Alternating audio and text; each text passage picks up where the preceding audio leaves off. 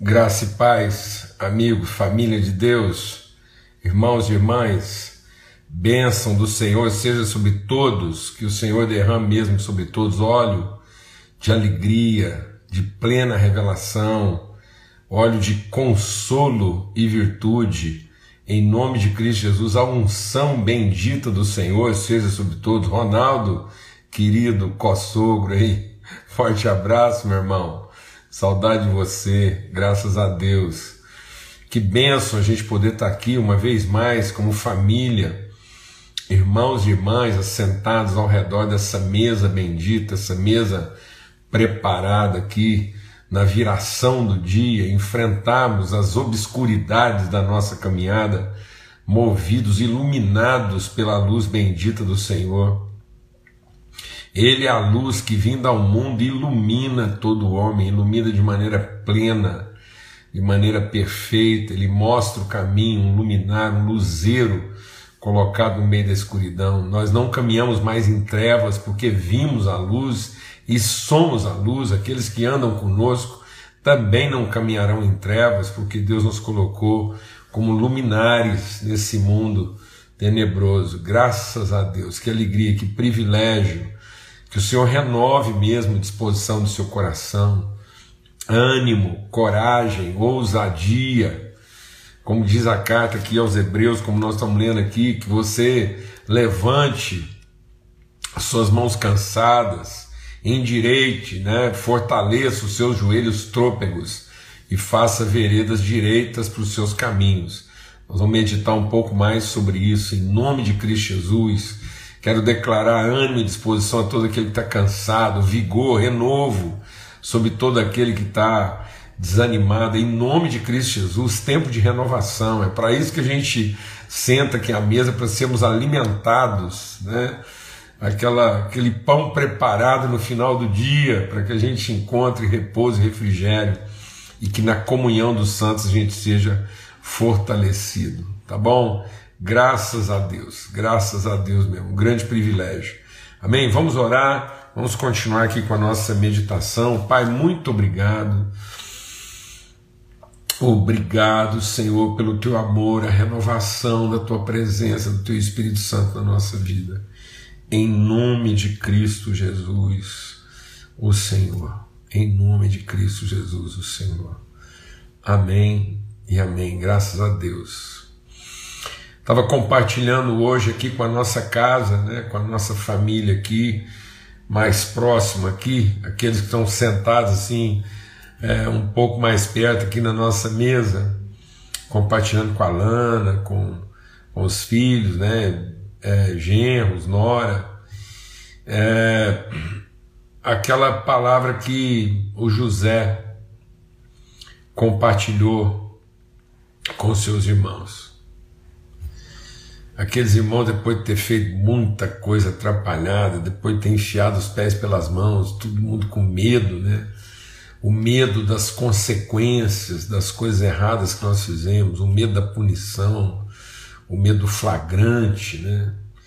E aí José os abraça, os acolhe e diz assim: é, não tenho medo, né? Por acaso eu estou aqui no lugar de Deus. Vocês tramaram o mal contra mim, mas Deus o transformou em bem, para que muitas pessoas sejam salvas nesse dia. É isso que nós estamos meditando aqui em Hebreus, no capítulo 12. Né? Nós temos uma grande nuvem de testemunhas, portanto, que tanto é esse? É a misericórdia, a fidelidade de Deus, a bondade de Deus. Deus é bom.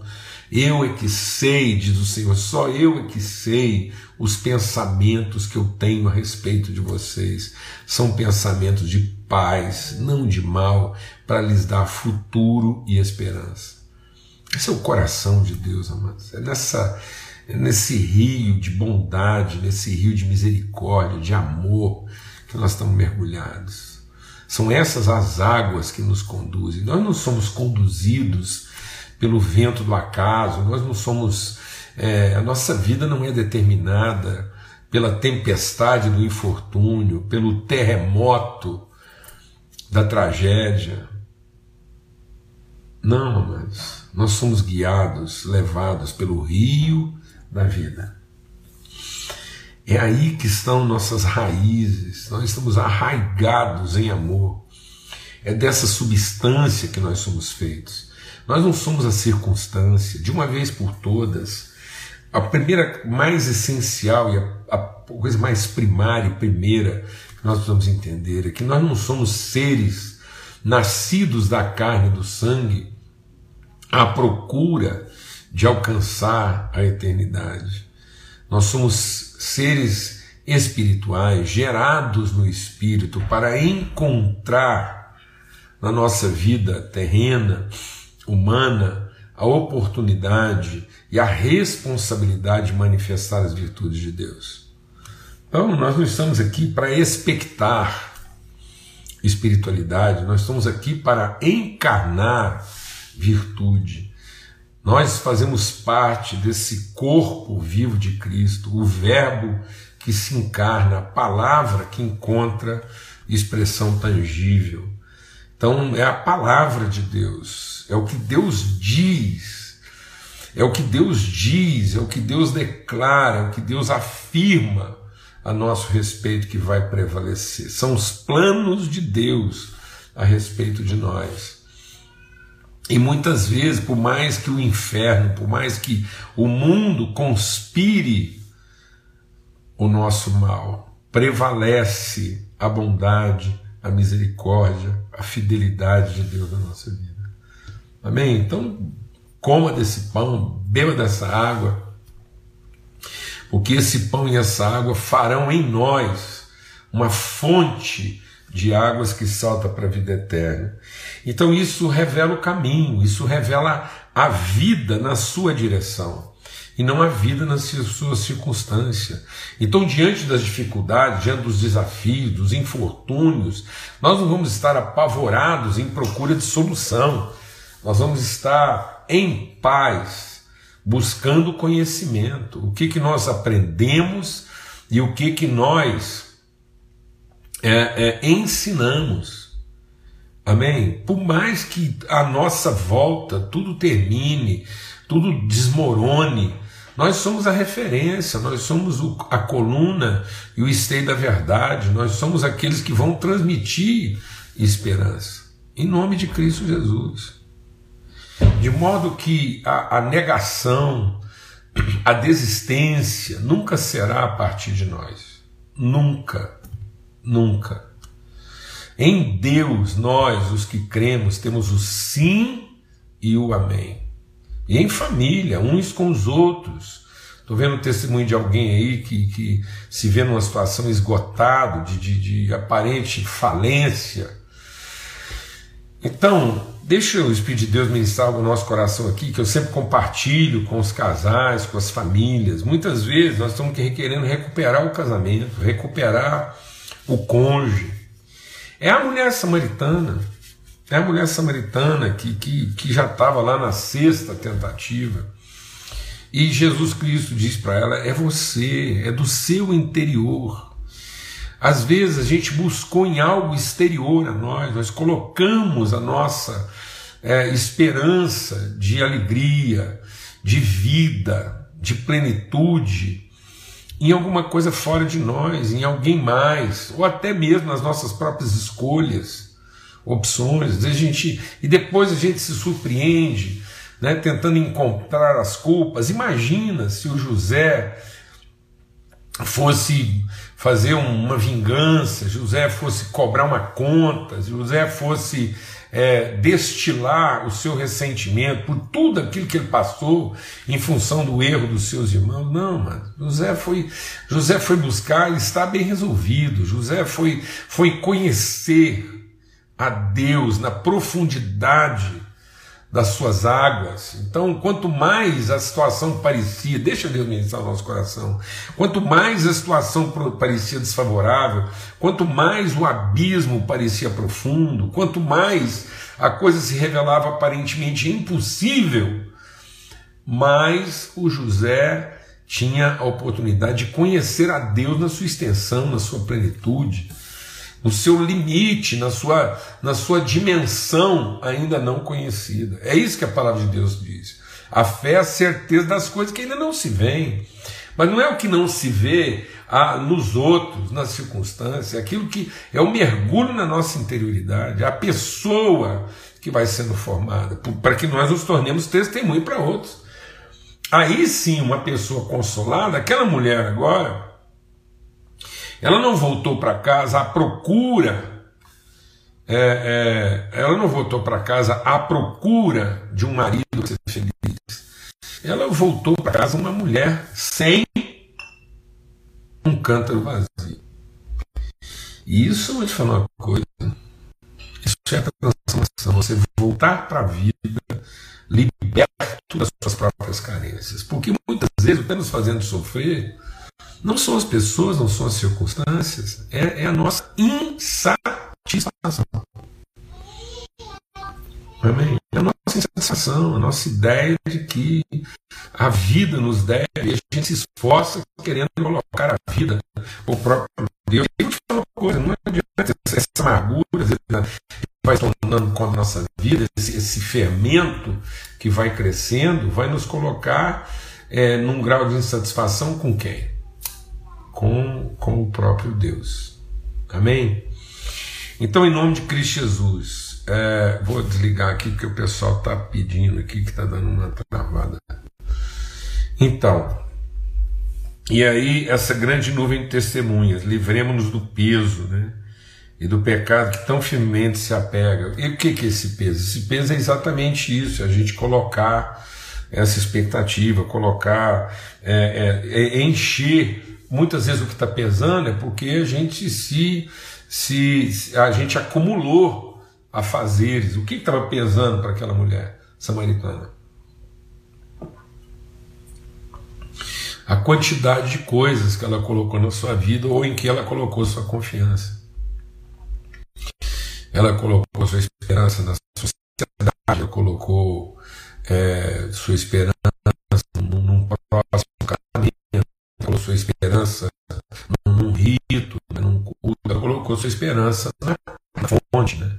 Ela colocou sua esperança na corda, ela colocou sua esperança no balde. Então a gente vai fazendo isso, né? a gente coloca a esperança numa empresa melhor, num emprego melhor, num, num, num, ganho financeiro melhor, em filhos melhores, numa igreja melhor. E a gente vai projetando isso, isso vai ficando pesado, a vida vai ficando pesada.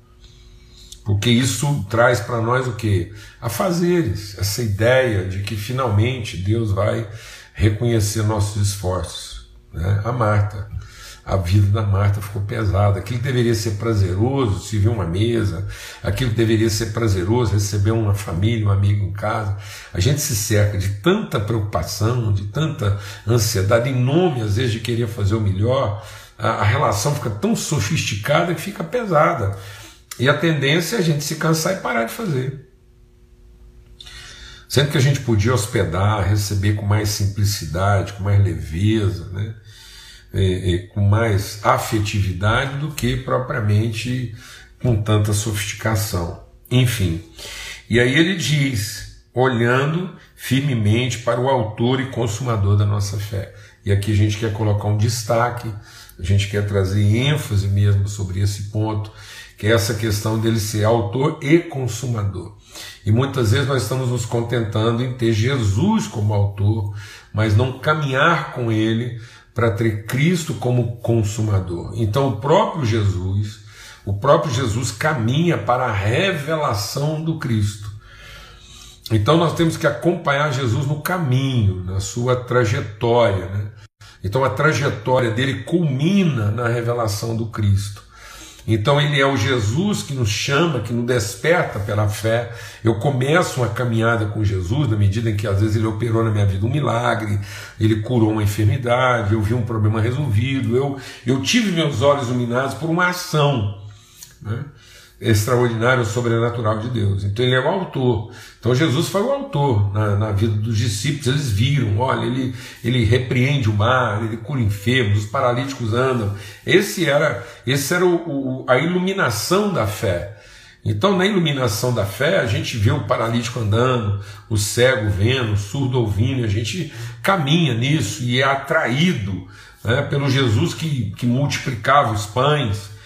Mas aí ele vai, ele vai conduzindo esses discípulos para atravessar um vale né, de conhecimento. E aí ele chama os discípulos para um, um, um pedaço da vida um pouco mais sombrio, que é exatamente o enfrentamento dos seus temores, que é esse passar para o outro lado. Então, e ele consuma. Onde é que ele consuma a nossa fé? Ele consuma a nossa fé na revelação de Cristo. Diz: olha, aqui, aqui é que se consuma.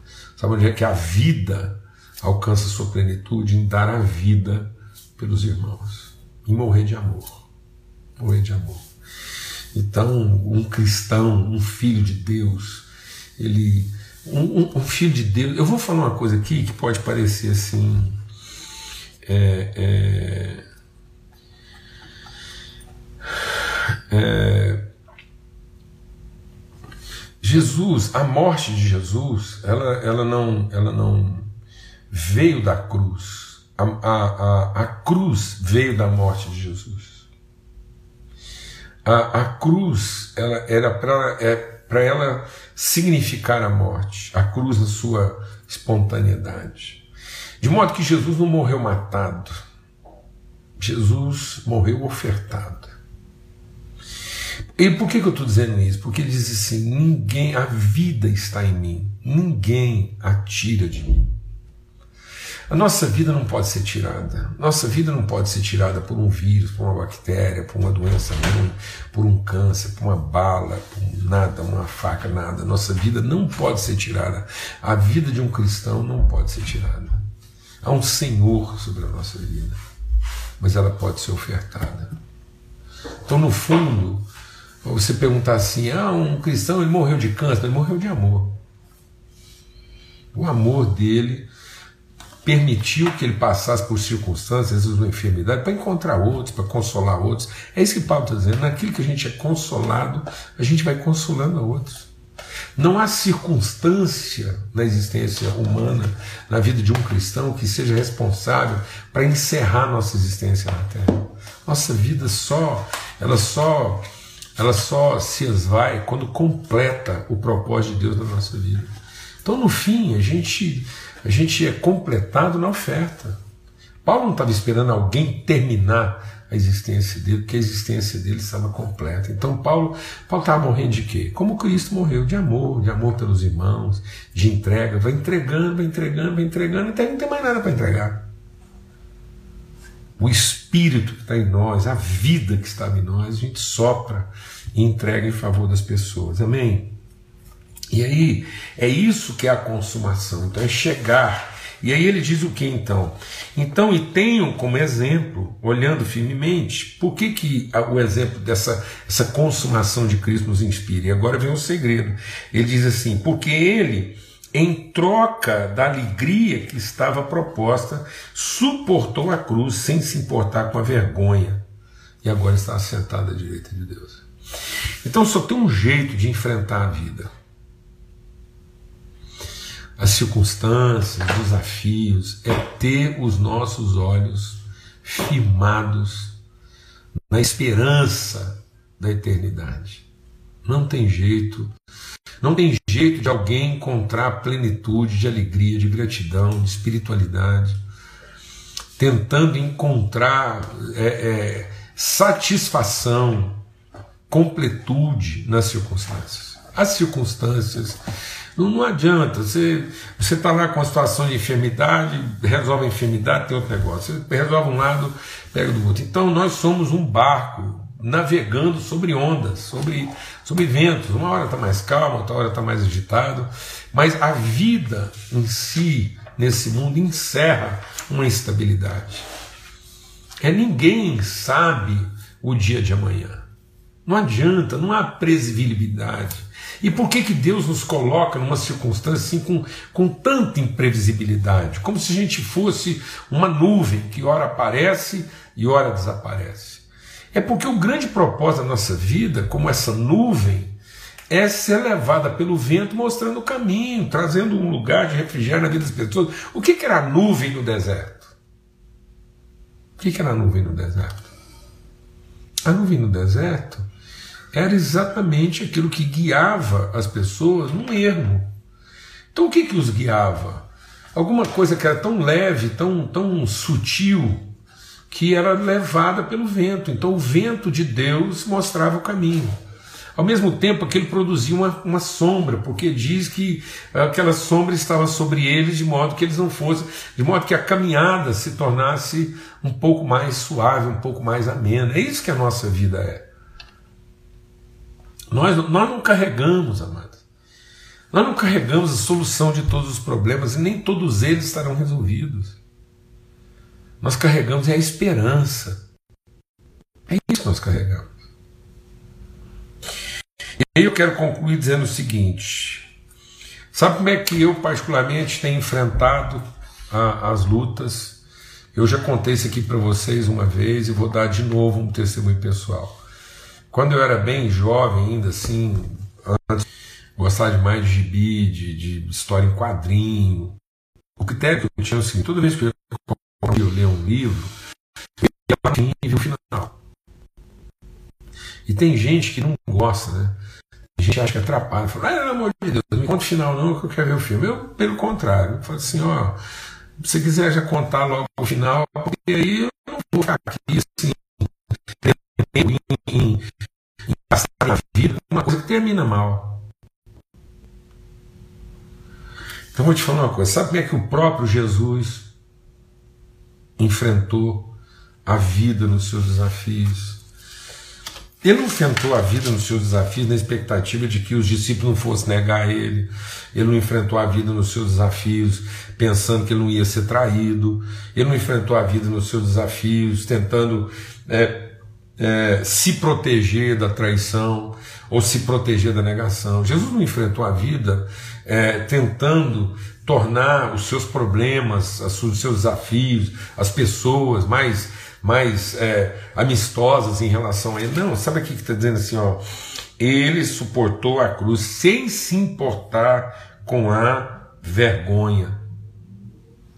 Como é que você vai viver a vida sem, sem que a vergonha que a gente sofre, os enfrentamentos, a, às vezes o desprezo, a, a a indiferença das pessoas, ou a forma como as pessoas não correspondem né, a sua, aquilo que deveriam. E ele diz assim: ó, ele suportou, pensem naquele que suportou tamanha oposição dos pecadores contra si mesmo, para que vocês consigam enfrentar. E sabe como é que Jesus fazia isso?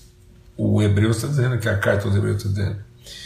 Lá no capítulo 22 de Apocalipse diz assim: Então o anjo me mostrou o rio da água vida, da água da vida, brilhante como cristal, que sai do trono de Deus e do Cordeiro. Meio da a cidade de um lado e de outro do rio, está a árvore da vida que produz doze frutos, dando seu fruto de mês em mês. As folhas da árvore são para a cura dos povos. Nunca mais haverá maldição.